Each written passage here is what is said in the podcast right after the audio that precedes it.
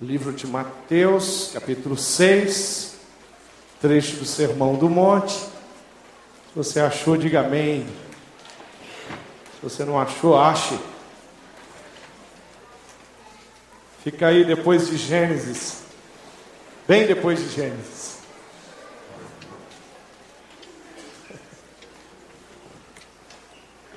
Mateus 6, 25 a 34 diz assim: por, por isso eu digo a vocês não se preocupem com a comida ou com a bebida que precisam para viver, nem com a roupa que precisam para se vestir.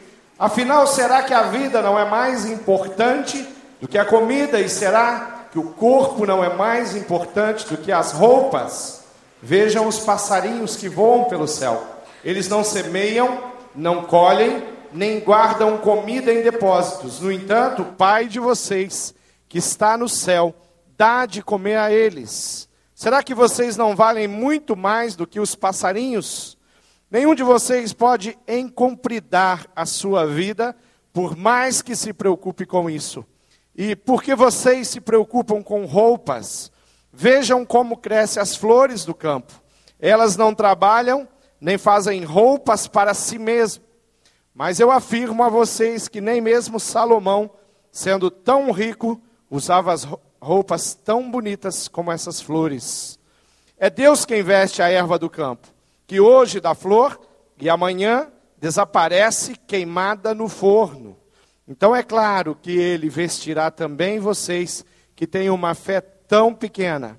Portanto, não fiquem preocupados perguntando onde é que vamos arranjar comida ou onde é que vamos arranjar bebida ou onde é que vamos arranjar roupas pois os pagãos é que estão sempre procurando essas coisas. O Pai de vocês, que está no céu, sabe que vocês precisam de tudo isso.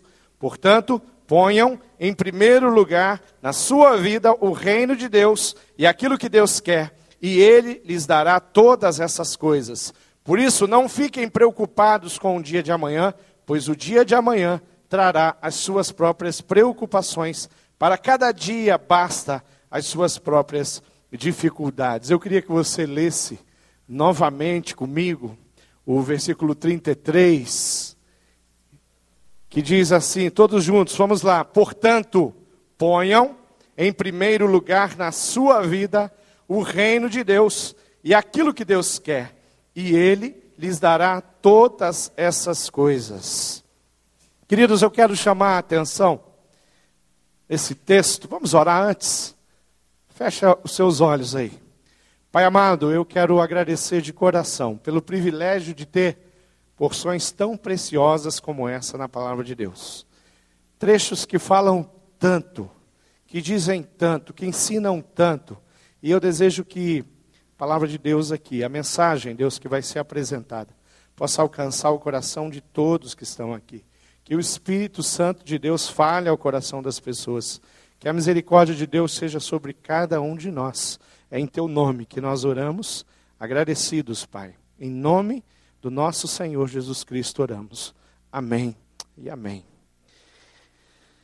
Esse texto, eu quero focar na questão do primeiro lugar que nós devemos colocar na nossa vida, mas eu queria chamar a atenção para esse trecho que diz que nós não devemos ficar ansiosos onde a maioria das pessoas, quando, quando recitam esse trecho da palavra, elas usam essa, essa tradução que diz que nós não devemos ficar ansiosos, ansiedade. Mas eu queria só explicar que a ansiedade nos nossos dias é uma enfermidade. Ansiedade nos nossos dias aqui, no sentido da palavra, é, é, é algo que pode ser fruto de um trauma de infância, pode ser fruto de uma substância química que está faltando no corpo, um hormônio, e isso gera ansiedade. Algumas pessoas tremem, algumas pessoas é, destrói as unhas, as cutículas, comendo, porque tem essa dificuldade chamada ansiedade. E ela gera uma série de fatores aí negativos na vida de quem? De quem tem. Às vezes a pessoa tem uma ansiedade leve, às vezes tem uma ansiedade muito intensa. Mas o sentido do texto não tem nada a ver com essa enfermidade. O sentido não andeis ansiosos na palavra de Deus, é não, di, não andeis dividindo a sua vida, o seu foco. Não andeis distraídos com relação ao reino de Deus. Olhe para o reino de Deus, siga o reino de Deus. Esse é o sentido. Não andeis distraídos. Distraídos. Quando lemos a palavra ansiedade nesse texto, é muito importante compreender que Jesus não está falando de uma patologia, está falando de um hábito adquirido pelo coração, pelo pecado, de, de não centrar a nossa vida naquilo que é o reino de Deus, a vontade de Deus, a palavra de Deus. Eu tenho algumas considerações aqui nesse texto. É, esse texto está cheio de figuras. E ele é um texto riquíssimo em termos de figura. Nós olhamos para ele vamos encontrar algumas coisas. Por exemplo, Jesus usando elementos da natureza para colocar, para passar, para ensinar através da mensagem dele. Então ele usa, por exemplo, as aves do céu. Quem é aqui que não gosta das aves do céu? Ou quem é aqui que gosta bastante? os passarinhos chamam a atenção. Quem é aqui que gosta de morar num lugar onde de manhã você ouve o canto dos passarinhos? Levanta a mão. Eu já conheci alguns que falam, ah, é uma barulheira. E aqui em Curitiba tem as maritacas, né? E quando elas chegam numa árvore em bando, meu Deus, aquilo é que é louvor de primeira qualidade. Elas pegam fogo ali. E é gostoso ver. E quando você viaja de um lugar para outro, você vai encontrar passarinhos diferentes. E, e, na oportunidade de observar alguns, como eles são perfeitamente confeccionados por Deus. Lindíssimos uma obra-prima de Deus, passarinhos assim, e as aves do céu estão é, colocadas aqui, muito bem aplicadas, muito bem utilizadas pelo Senhor Jesus no seu, no seu sermão, falando da beleza, falando da liberdade, fazendo a gente pensar na liberdade que as aves têm. Elas voam, elas posam aonde elas bem entendem. Algumas pessoas costumam ter essas avezinhas bonitinhas em casa presas, né? Eu não aconselho isso para ninguém, mas algumas pessoas gostam tanto que querem ter dentro da sua casa.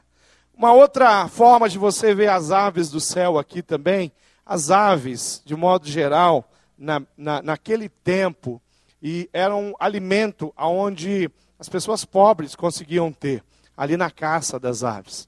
Era muito custoso, por exemplo, você ter um pedaço de cordeiro. Pedaço de cordeiro na mesa não era para qualquer um, não. Hoje até dá para comprar um pedacinho de cordeiro, tem que pagar um pouquinho mais, né? Mesmo a carne de gado. Não era comum na mesa da, da, da classe mais inferior. Custava dinheiro. Mas o, as aves, a caça, as aves, era um alimento onde você encontrava ali na casa de pessoas mais simples. Ele usa aqui também uma medida, ele usa o côvado. O côvado é uma medida que, que mede aproximadamente 46 centímetros. E a maneira como ele usa a medida, ele fala que ninguém vai conseguir encompridar a sua vida.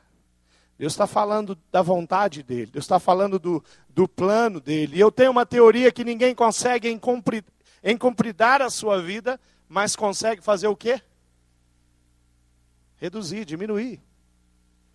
Ah, minha juventude, nós tínhamos um líder, presidente dos jovens da, da igreja onde eu era membro, e esse, esse jovem, aos 24 anos, sofre um acidente cruel na estrada próximo de Pato Branco, numa viagem a trabalho, e ali ele perde a vida dele. E diante de, dos relatos, das fotografias que vimos, da situação aonde ele faz uma ultrapassagem indevida, a gente viu que ele estava numa velocidade muito alta e fez uma ultrapassagem que nunca deveria ter feito. Então a gente percebeu ali que a, a vida dele foi ceifada em função de uma distração dele. Eu não creio que no plano de Deus, Deus tinha estabelecido que ele ia dar de frente a um ônibus e perder a vida dele aos 24 anos. Eu acho que ali houve um, um abreviar dessa vida em função de uma consequência natural de um erro cometido ali no volante. Coisas que poderia ter acontecido com todos os motoristas aqui. Quantas vezes a gente se viu em situações fazendo aquilo que não deveria. Tem que agradecer os livramentos de Deus. Mas eu não creio que Deus planejou daquela forma. Mas eu creio que os dias dele foram abreviados. O jovem que anda em determinado lugar, pessoas que andam em determinados lugares, ela corre o risco de ter os dias delas abreviados. Creio nisso. Mas aqui Jesus está falando que ninguém consegue ampliar aquilo que Deus planejou. A palavra diz que os dias dos santos, os nossos dias são contados pelo Senhor. Deus tem um plano estabelecido para cada um de nós. Deus sabe qual é o dia que Ele quer nos recolher para a presença dEle. Ele usa o côvado aqui, Ele usa os, o, o, as flores do, dos campos. Alguns textos trazem como lírios dos campos. Os lírios, de fato, é uma flor muito bonita.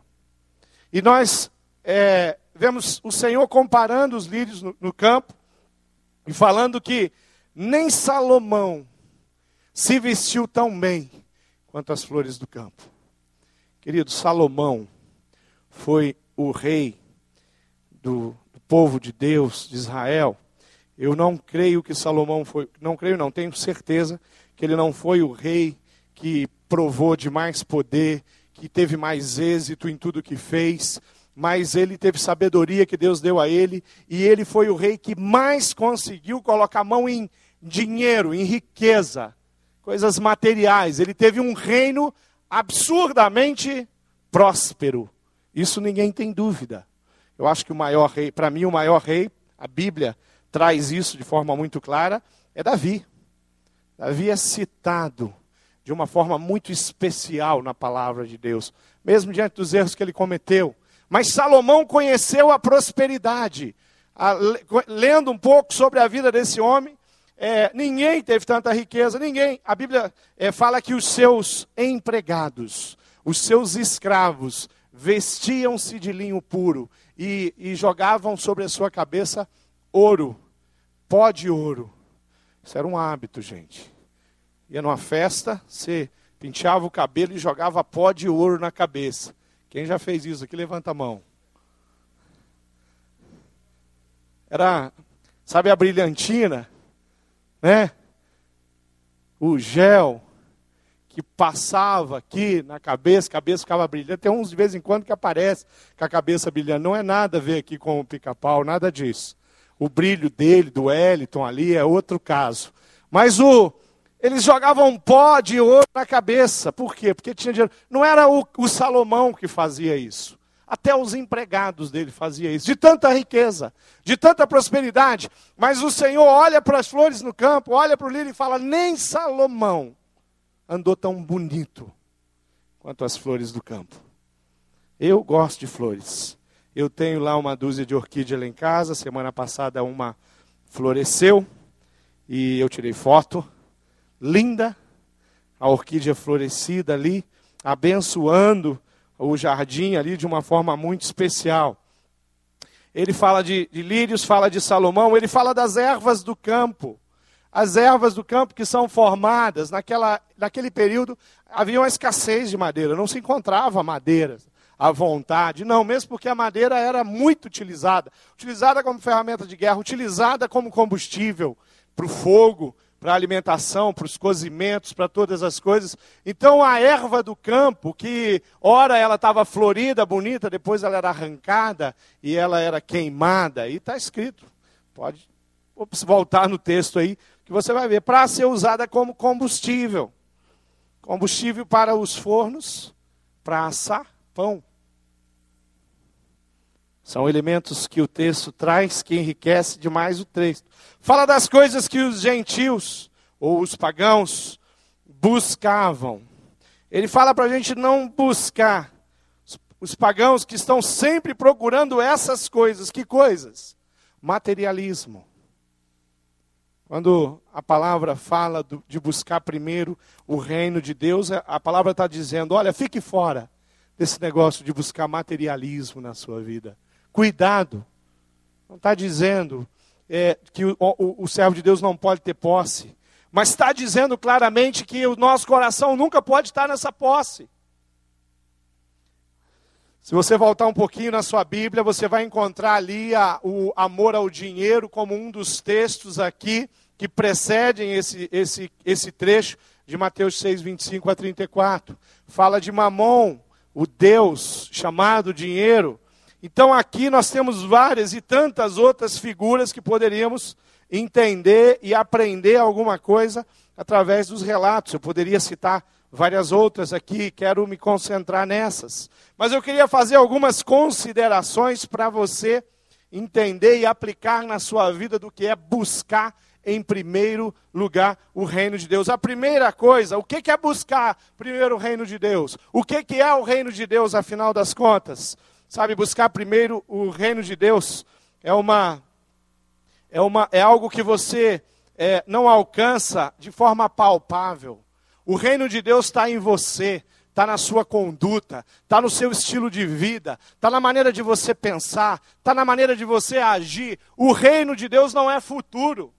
O reino de Deus é presente e futuro. Quando você pensa no céu, você está pensando em reino de Deus. Mas quando você pensa numa vida dedicada a Deus aqui na terra, eu posso te garantir, você também está falando de reino de Deus. Reino de Deus é um estado de espírito causado, motivado pelo Espírito Santo de Deus, focado nas coisas que o Espírito produz na vida da gente. Mateus ele cita 31 vezes esse, essa, essa frase reino de Deus, essas palavras. Ele cita esse conceito 31 vezes só, só no livro de Mateus. Ele fala do reino que Cristo veio estabelecer no nosso meio. Então, buscar o reino de Deus nesse contexto é sim o seu estilo de vida, o seu jeitão, a maneira como você é, vive a sua justiça acima de tudo. Isso é reino de Deus. Podemos, podemos definir o reino de Deus como a soma de todas as coisas boas e bênçãos que você já recebeu e vai receber na sua vida, durante a sua vida e depois, na presença de Deus, a eternidade com Deus. Tudo isso define o que é o reino que Jesus Cristo veio estabelecer na minha vida e na sua vida. Buscai primeiro o reino de Deus. Eu busquei na Bíblia algumas primeiras coisas. Fui atrás dessa palavra, fui atrás desse de, de, de fatos na Bíblia que mostrava algo primeiro sendo proposto, ou sendo vivido, ou sendo experimentado. E eu encontrei, primeiro lugar, essa coisa do, do reino de Deus em primeiro lugar. Depois eu encontrei a vontade. Busque a vontade de Deus como prioridade, primeiro na sua vida. Faça a vontade de Deus, isso é prioridade. Eu encontrei ali Primeiro você deve julgar-se a si mesmo. Situação de Jesus com os, os mestres da lei, os fariseus, e esses fariseus ali querendo trazer situações complexas para colocar Jesus numa saia justa e Jesus numa, numa brilhante, mais uma vez, com brilha, um brilhante pensamento, expõe para eles: olha, primeiro você tem que julgar a si mesmo, para depois julgar os outros. Isso você deve fazer em primeiro lugar. Primeiro, limpe o interior. Sabe aquela situação onde o, o fariseu se coloca ali e ele se veste e ele faz cara de conteúdo como um religioso, bonzinho, piedoso e por dentro eles são comparados por Jesus como sepulcros caiados. Sabe o que isso quer dizer? Podre por dentro. Por fora, religião. Por fora, vestimenta. Por fora, cara bonitinha, simpática. Por dentro, podridão. Primeiro, limpe o seu interior, o seu coração. Aquilo que passa pela sua mente, está aqui na Bíblia como prioridade, como primeiro. Primeiro você deve cuidar da sua família. Que texto que eu achei isso? Marcos capítulo 5, aquele endemoniado chega diante de Jesus. Jesus expulsa aquela legião de demônio daquele endemoniado. Aqueles demônios vão ali para os porcos e aquele homem é liberto de uma vida de prisão, uma vida de cárcere. A Bíblia fala que aquele homem arrebentava as correntes que lhe eram amarradas as mãos e os pés, porque ele tinha uma força excomunal, satânica, demoníaca. Mas depois que esse homem prova a liberdade, ele olha para Jesus e fala: Olha, onde você foi, eu vou. Eu quero ser andar contigo, eu quero ser seu seguidor, eu quero ser seu discípulo, arruma alguma coisa para me fazer, eu cozinho, eu lavo, eu passo, o que o senhor quiser eu faço, eu vou, eu vou atrás do senhor, para onde o senhor for? Sai. Queridos, Jesus falou para ele assim: olha, primeiro, primeiro, vai lá na sua casa, na sua família. Sabe aquela família que você envergonhou? Sabe aquela família que você causou um monte de dano? Sabe aquela família que nem te considera mais? Sabe aquela família que tem vergonha quando as pessoas ligam, relacionam você a ela? Primeiro, você vai lá na sua casa, na sua família. Eles precisam ver o que aconteceu com você. Isso primeiro. Jesus não está falando que esse homem não poderia ser um seguidor, mas Jesus vai lá na sua casa. Primeiro a sua família. Jesus diz que é muito melhor servir do que ser servido. Então, primeiro, servir. Não é primeiro ser servido. Primeiro o meu coração tem que estar disposto a servir, a abençoar, a doar-se para outras pessoas. Prioridade. Primeiro servir. Primeiro semear. Que conceito. A Bíblia fala: quem não semeia, não colhe. A nossa natureza pecaminosa, humana, é aquela que quer colher sem ter semeado. Eu quero colher o que os outros semeou. Eu quero ficar com. O povo de Israel conhecia muito isso. Se você ler o livro, a história de um personagem chamado Gideão, o Gideão viveu numa, numa, época que o povo estava sendo humilhado de todas as formas. É quando você começa a ler os relatos ali, a conversa que Gideão tem com Deus, a maneira como aquele, aqueles povos vizinhos entravam ali na terra, na, na, no povo de Israel, e a Bíblia diz que eles levavam toda a criação, eles levavam tudo que, que foi plantado por aquele povo, e além de de, de, roubar toda a criação, de roubar tudo que foi plantado, eles destruíam aquilo que eles não conseguiam carregar. Isso é que é um coração perverso. Não é só levar. É além de levar, de pegar, de, de colher toda a plantação que o povo de, de Israel ali, o povo de Deus semeou e plantou. Além disso, eles ainda destruíam para que aquele povo perecesse, passasse fome estragavam as reservas de água, poluíam as águas, para que aquele povo não pudesse ter água para beber. Essa é a maneira como aqueles, aqueles povos vizinhos faziam com, com ele. Primeiro, você deve semear, depois escolher. Querido, um, um pastor foi ao encontro de uma mãe e acabara de receber a notícia do seu filho havia morrido. E ela fez uma, uma pergunta para aquele pastor. E ela falou assim: Pastor, aonde estava Deus quando meu filho morreu? Situação delicada. Coração estraçalhado de uma mãe ali. E a resposta que o pastor deu para ela foi: no mesmo lugar que ele estava quando o filho dele morreu na cruz do Calvário.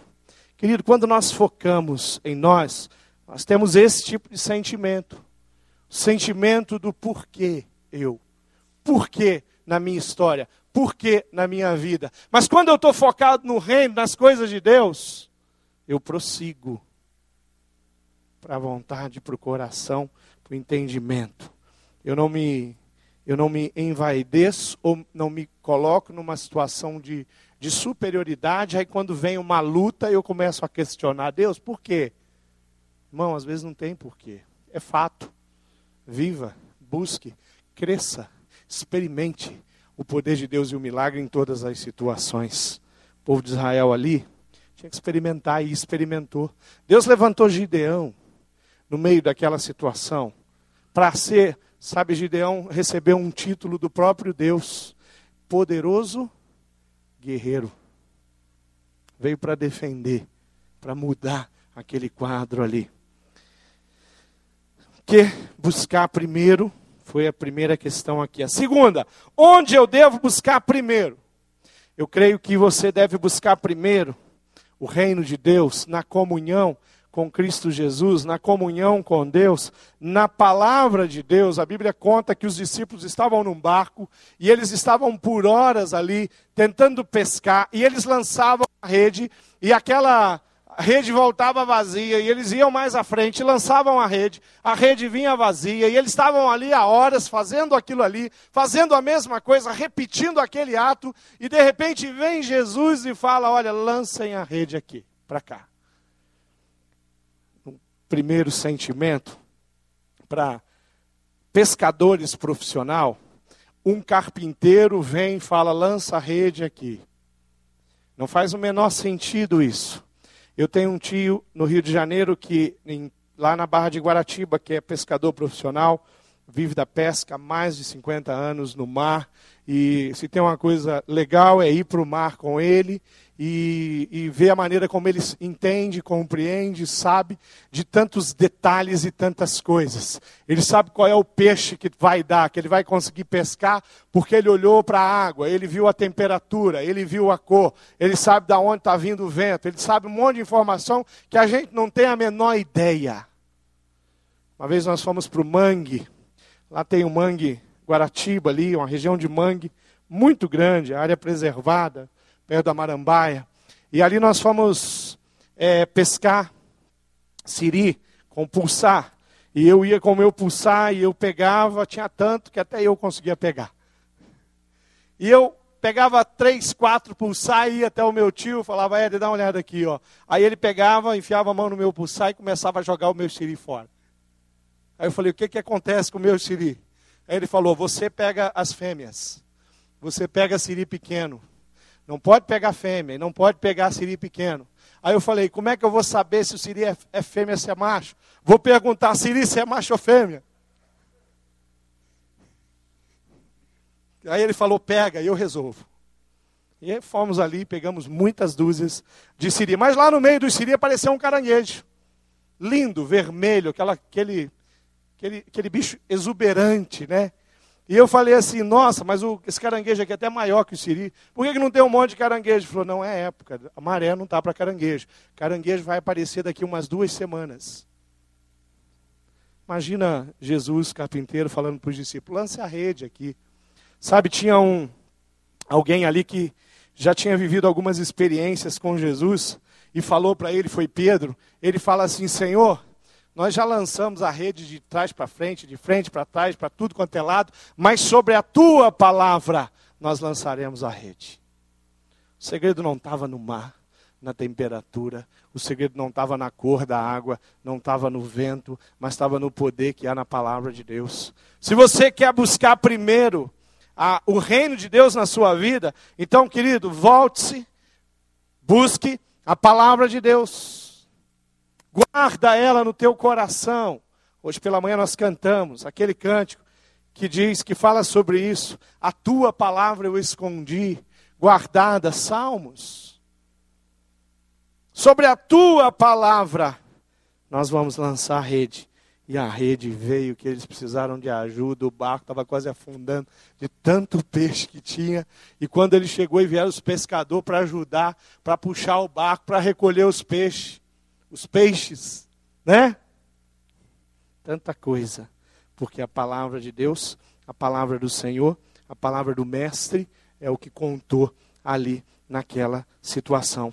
Querido, não é pensamento positivo que faz as coisas acontecer. Não são declarações inventadas como está amarrado. Amarra nada. Essa frase, sabe o que, que amarra? Poder de Deus. Não adianta você falar, vai dar certo.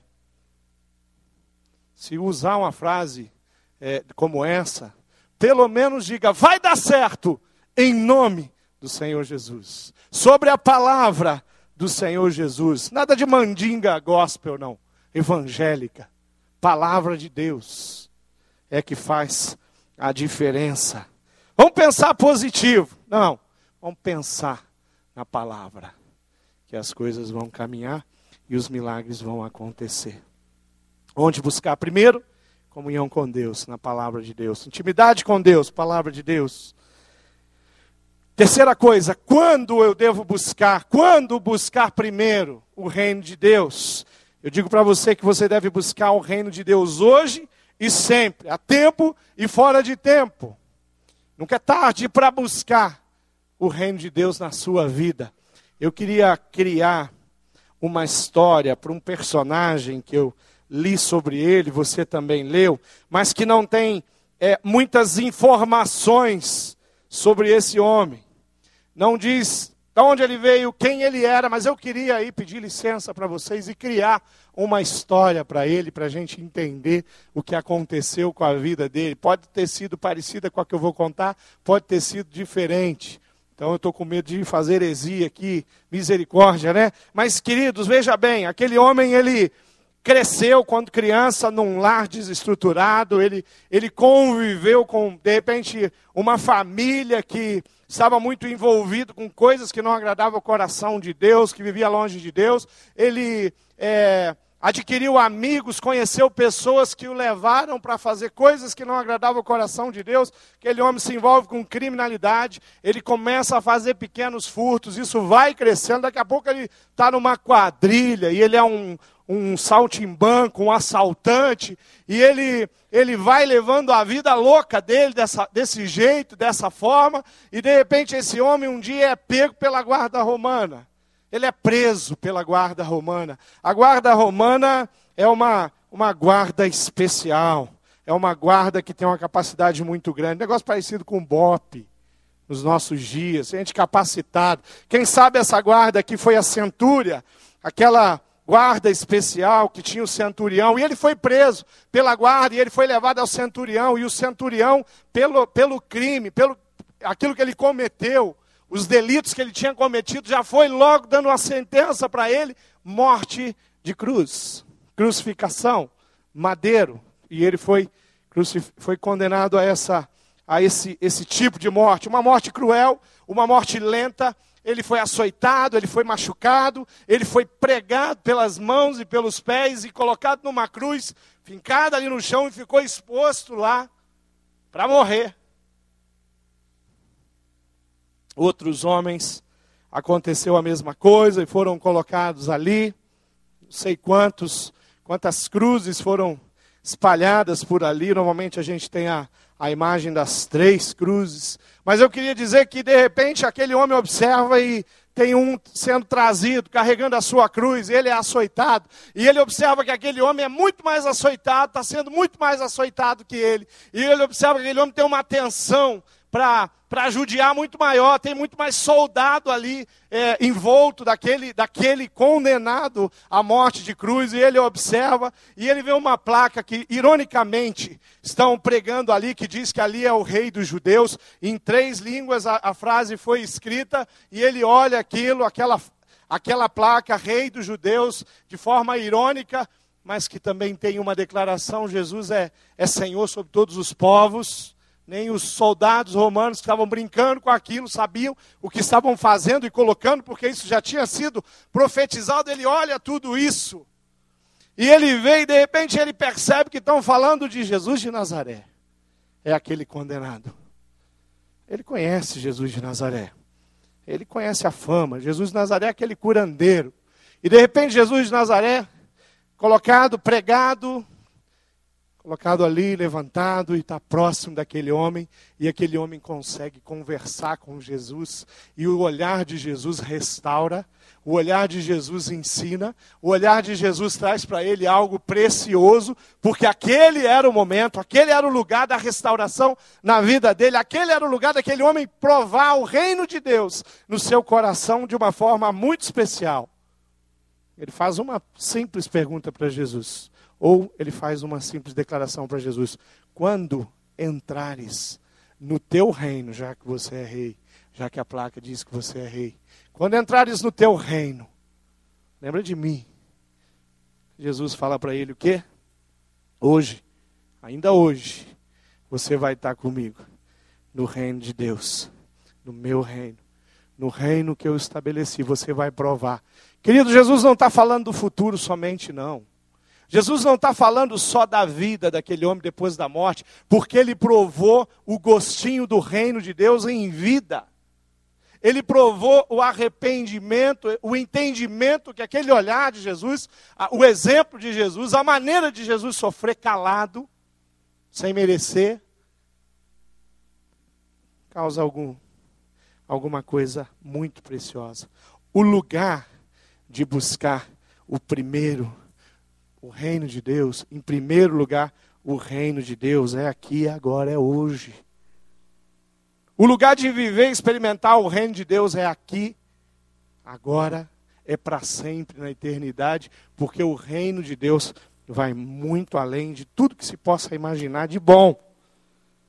Misericórdia, amor, representa o reino de Deus. Onde buscar? Na comunhão com Deus, na palavra de Deus. Quando buscar? Hoje, sempre, a tempo e a fora de tempo. E a última coisa que eu queria deixar claro com relação ao buscar primeiro o reino de Deus é como buscar o reino de Deus. E eu coloquei aqui que você deve buscar o reino de Deus em oração, em intimidade com Deus, recebendo dele a instrução para viver e experimentar o reino no seu dia a dia. Você deve buscar o reino de Deus de todo o seu coração. O Salmo 51 diz assim: Cria em mim, ó Deus, um coração puro. Só se vive o reino de Deus com coração puro. Cria em mim, ó Deus, um coração puro e um espírito, um espírito humano, inabalável.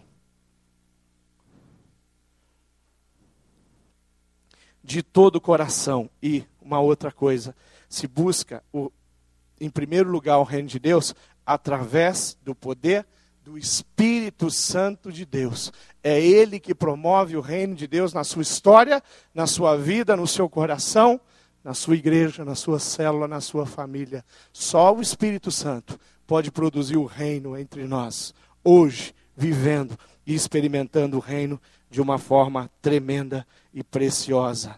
Não siga o seu próprio coração, não siga o coração de homens falhos, mas siga o coração de Deus. Eu estive com um detento, é, já faz alguns anos isso ali na delegacia do adolescente é, e a pedido das pedagogas ali da, da, da DA na detenção, elas pediram para mim, antes de ir embora, conversar com um detento. E eu fui conversar com o detento. Quando eu cheguei lá, tinham dois agentes ali junto com eles. E no começo eles ficaram na sala junto comigo. Eu comecei a conversar com ele e falei, me deixa sozinho com ele. E os agentes falaram, pastor, é meio perigoso. Aí eu falei, não, mas me deixa sozinho, eu preciso conversar com vocês aqui, eu não vou conseguir tirar nada desse jovem. Preciso conversar com ele. E aquele jovem extremamente fechado, cabeça baixa, mal encarado, tipo assim, não gostaria de estar aqui, muito menos falando com o pastor. E eu falei, querido, o que aconteceu com você? Ele levantou a cabeça e, de uma forma muito incisiva, ele falou: Matei um homem. Aí eu falei: Por que, que você fez isso? E ele começou a conversar e falar, e ele começou a me contar sobre o pai dele. E ele falou: Pastor, eu tive um pai que quando eu chegava em casa e, e ele encontrava algum hematoma em mim, ele me fazia voltar para a rua, vai lá e resolver a, o, com quem te fez isso. Vai lá. Filho meu não é marica, ele dizia para mim. E aí ele cresceu diante dessa situação. E ele falou: às vezes era um hematoma do futebol com os meninos, da brincadeira. Mas o meu pai era uma pessoa que tratava a gente assim. Ele cresceu nesse ambiente, com esses conselhos. E ele se envolveu em muita confusão, muitas brigas. E ele falou, pastor, daí eu encontrei uma pessoa, entrei numa briga e essa pessoa estava armada. E eu matei essa pessoa para me não morrer. E ele tinha aquela palavra como justificativa para mim. O problema foi que eu não aceitei a justifica, justificativa dele. E comecei a falar para ele que ele matou porque ele não conhecia o verdadeiro pai. Eu falei, querido, eu tenho um pai muito especial. Meu pai é abençoador, ele abençoa a minha vida. Eu sinto muito que você tenha tido um pai que não te ensinou coisas de valor. Eu sinto muito que o seu pai não te ajudou a crescer e ser um homem de valor. Mas eu posso dizer uma coisa para você. Eu tenho um pai celeste e você tem um pai celeste que espera por você e quer se relacionar com você. E o Pai Celeste, quando alguém fizer alguma coisa contra você, ele vai falar para você: vai lá e dá outra face.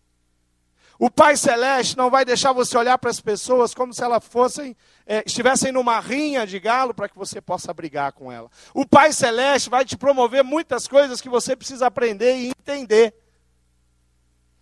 Aquele jovem começou a chorar, porque ele ouviu a respeito de um pai, e por trás daquele criminoso tinha um menino ali, de 16 ou 17 anos que não teve a oportunidade de ter um pai decente, e teve um pai que o incentivou a fazer aquelas coisas. Uma das coisas que ele falou assim: Eu não quero terminar como meu pai, eu matei, porque eu não queria terminar como meu pai, que foi assassinado por um dos inimigos, dos muitos inimigos dele. Cria em mim, ó Deus, um coração puro, renova em mim um espírito inabalável. Queridos, o lugar de buscar é na presença de Deus. É na presença de Deus que nós nos encontramos com o Pai. E é na presença de Deus que nós crescemos. Buscar a Deus em oração, de todo o coração, de todo entendimento, através do Espírito Santo de Deus, é intimidade com Deus. É ouvir os conselhos dEle. Não é simplesmente é, se esconder atrás de uma herança ou de uma cultura familiar. Eu não conheço a tua família. Conheço algumas. De repente você fala, pastor, só precisava conhecer a minha família. Só precisava conhecer o meu pai. Só precisava conhecer a minha mãe. Quando a gente foca no reino de Deus, o reino de Deus muda e estabelece a nossa família. Nossa família pode ter todos os defeitos, todas as dificuldades, mas o reino de Deus promove algo tremendo aqui, porque é poder de Deus. Esse negócio aqui tá, né? Alguém quer levar? Reino de Deus é isso, é fazer a vontade de Deus. Querido, nós falamos sobre o que é buscar o reino de Deus, o maravilhoso reino de Deus. Nós falamos onde buscar o reino de Deus. E eu digo para você que nós devemos buscar o reino de Deus em Jesus Cristo, que é autor e consumador da nossa fé. Falamos sobre como buscar o reino de Deus, e nós buscamos o reino de Deus através do Espírito Santo de Deus que promove o reino de Deus nas nossas vidas. E por último, quando buscar? Hoje, pois hoje é o dia que o Senhor fez.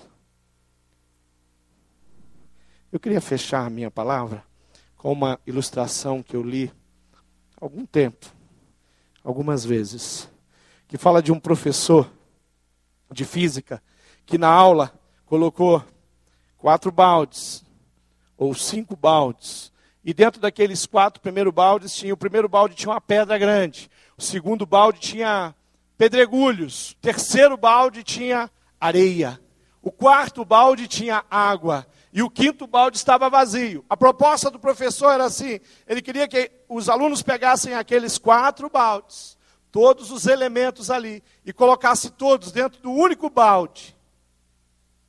Aqueles alunos olharam, inexperientes, para aquilo ali e falaram: professor, isso não tem a menor condição, não é possível.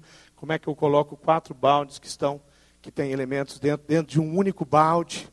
E aquele professor então vai demonstrar para eles como que eles deveriam fazer aquilo. Aquele professor pega o primeiro balde, que tem uma pedra grande, coloca dentro do balde vazio. Pega o segundo balde que tem pedregulhos e entorna e mexe aquele balde. E aquelas pedras vão se encaixando nos vãos que aquela grande pedra deixou e elas vão se assentando ali. Ele pega a areia e despeja dentro daquele balde. E ele começa a mexer e aquela areia ela vai se encaixando entre os pedregulhos e ele pega aquela água e entorna sobre a areia que vai absorvendo aquela água e os cinco elementos estão dentro daquele único balde. Os quatro elementos estão dentro daquele único balde. E aquele professor explica para ele: se vocês deixarem a pedra grande para ser colocada depois, não funciona. Querido, Jesus Cristo é a pedra angular da nossa vida. Jesus Cristo é a pedra grande da nossa vida. Quando nós colocamos Jesus Cristo em primeiro lugar, por primeiro em todas as coisas, todas as outras coisas, todos os outros elementos vão se encaixar. Quando eu deixo Jesus por segundo, já dá tudo errado. Daí para frente, não, nem, nem importa mais a ordem cronológica, a posição, o pódio. Hoje de manhã foi montado um pódio aqui, nós tivemos a corrida, e tinha o primeiro, o segundo e o terceiro, depois ia até o 10 aqui, e vários vieram aqui receber o, o, o, o, troféu do primeiro e segundo lugar, e depois as categorias, as medalhas das categorias, e foi um tempão aqui só para acertar esse pódio. Quando você coloca em, em Jesus em segundo e colocar ele em décimo, já não tem mais diferença nenhuma. Jesus é a grande pedra. Jesus é colocado em primeiro lugar. Isso é estabelecer o reino de Deus na nossa vida. Como é que está lá? Na sua vida e no seu coração. Quem é Jesus? E o que é o reino de Deus para você? Eu queria que você olhasse para o seu coração e perguntasse: quem é prioridade hoje na sua vida? O que é prioridade hoje na sua vida? Como é que você tem vivido isso? Feche seus olhos, baixe sua cabeça, pense um pouco sobre isso. O que, é prioridade? Quem é a grande pedra que está estabelecida? Como é que você tem vivido no seu dia a dia? Qual é a prioridade da oração no seu dia? Qual é a prioridade da palavra de Deus, da leitura da palavra de Deus no seu dia? Qual é a prioridade daquilo que Deus tem como sonho, como plano? Qual é a prioridade que você coloca os dons? Qual é a prioridade para utilizar os dons que Deus deu a cada um que está aqui? Qual é a prioridade que você de fato tem em Jesus na sua vida? Eu queria convidar você a ficar de pé. E onde você está? Todo mundo, toda a igreja, ficar de pé.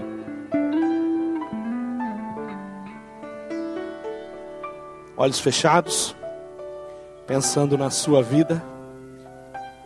Queria que você olhasse com muita cautela o seu estilo de vida.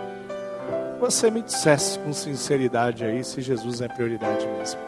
Se o reino de Deus é algo que faz parte da sua história, da sua vida se você tem caminhado dia a dia em direção a viver e experimentar exatamente aquilo que a palavra de Deus propõe, que é o reino estabelecido de Deus. Como é que está sendo isso? Eu queria que nós tivéssemos um momento agora de, de reflexão para que você pudesse tomar uma decisão. Eu queria que você levantasse a tua mão se você acha, pastor, eu entendi o que é o reino de Deus, mas eu acho que não está sendo bem assim na minha vida. Levanta a sua mão. Fala, pastor, eu assumo isso. Pode levantar a mão. Já vi você lá. Mas quem? Vi lá atrás. Lá também já vi. Aqui na frente, aqui no meio. O reino de Deus não é prioridade, pastor. Eu estou entendendo isso. O Espírito está falando comigo. Tem muita coisa que é prioridade. Meus estudos, a minha vida profissional, quem sabe a minha família, até o meu casamento é prioridade. Mas não o reino de Deus. Meus filhos, mas não o reino de Deus. Levanta a sua mão, fala, pastor, tem algumas coisas que precisam ser acertadas. Eu queria convidar você, igreja, a dar um passo para frente e falar assim: Eu quero consagrar a minha vida ao Senhor Jesus. Ou quem sabe você vai falar assim: Eu vou reconsagrar, porque um dia eu consagrei, mas no meio do caminho eu achei prioridades que não Deus, eu achei prioridades que não Cristo, eu me enrolei. Venho à igreja, eu participo, mas eu, eu deixei algumas coisas ficarem para trás, alguns valores ficarem para trás. Queria que você viesse aqui na frente, colocasse de joelho aqui para a gente orar e clamar. Reconsagrar, consagrar sua vida ao Senhor. Vem para cá. Fala, pastor, eu quero orar, orar diante do Senhor. Pode vir aqui. Vem para cá. Fica de joelho aqui.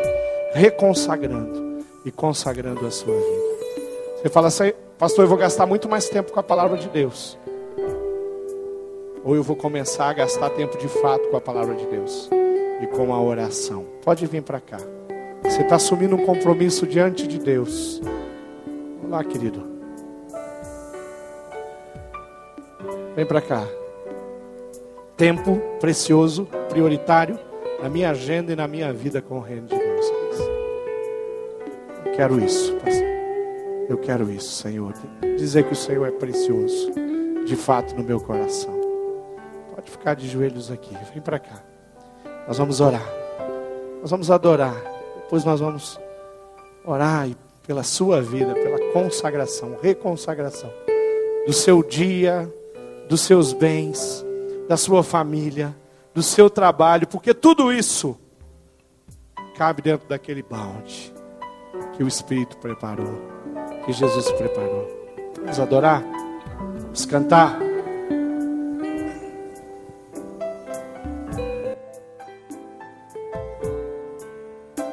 Teus olhos, Senhor Jesus.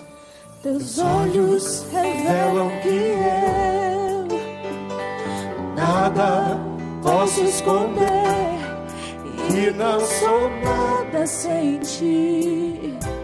Oh, fiel Senhor. Declare isso, querido. Fale isso e venha para cá. Tudo sabes de mim quando sondas meu coração tudo podes ver bem dentro de mim.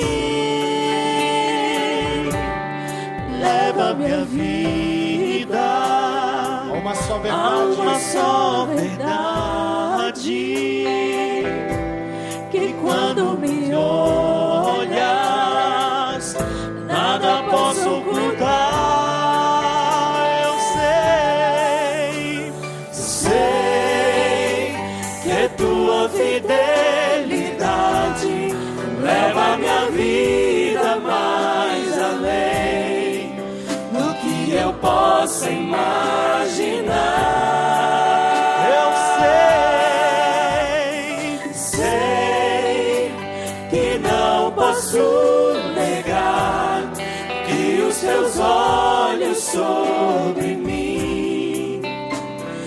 me enchem da tua Ah, querido, eu paz. quero orar, mas eu queria que você viesse para cá, se Deus está falando contigo.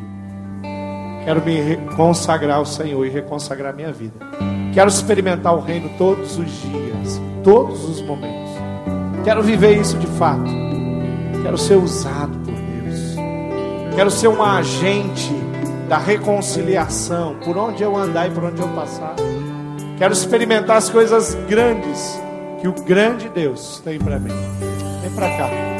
Se ajoelhe aqui, querido. Nós vamos orar por você. Pela sua família, pela sua vida, pelo seu dia, pelo seu trabalho, pelos seus estudos, pelos seus sonhos, pelos seus planos. Para que tudo esteja encaixadinho na vontade do Senhor, nos planos do Senhor, no reino do Senhor, naquilo que o Senhor tem estabelecido. Vamos orar. Vamos orar.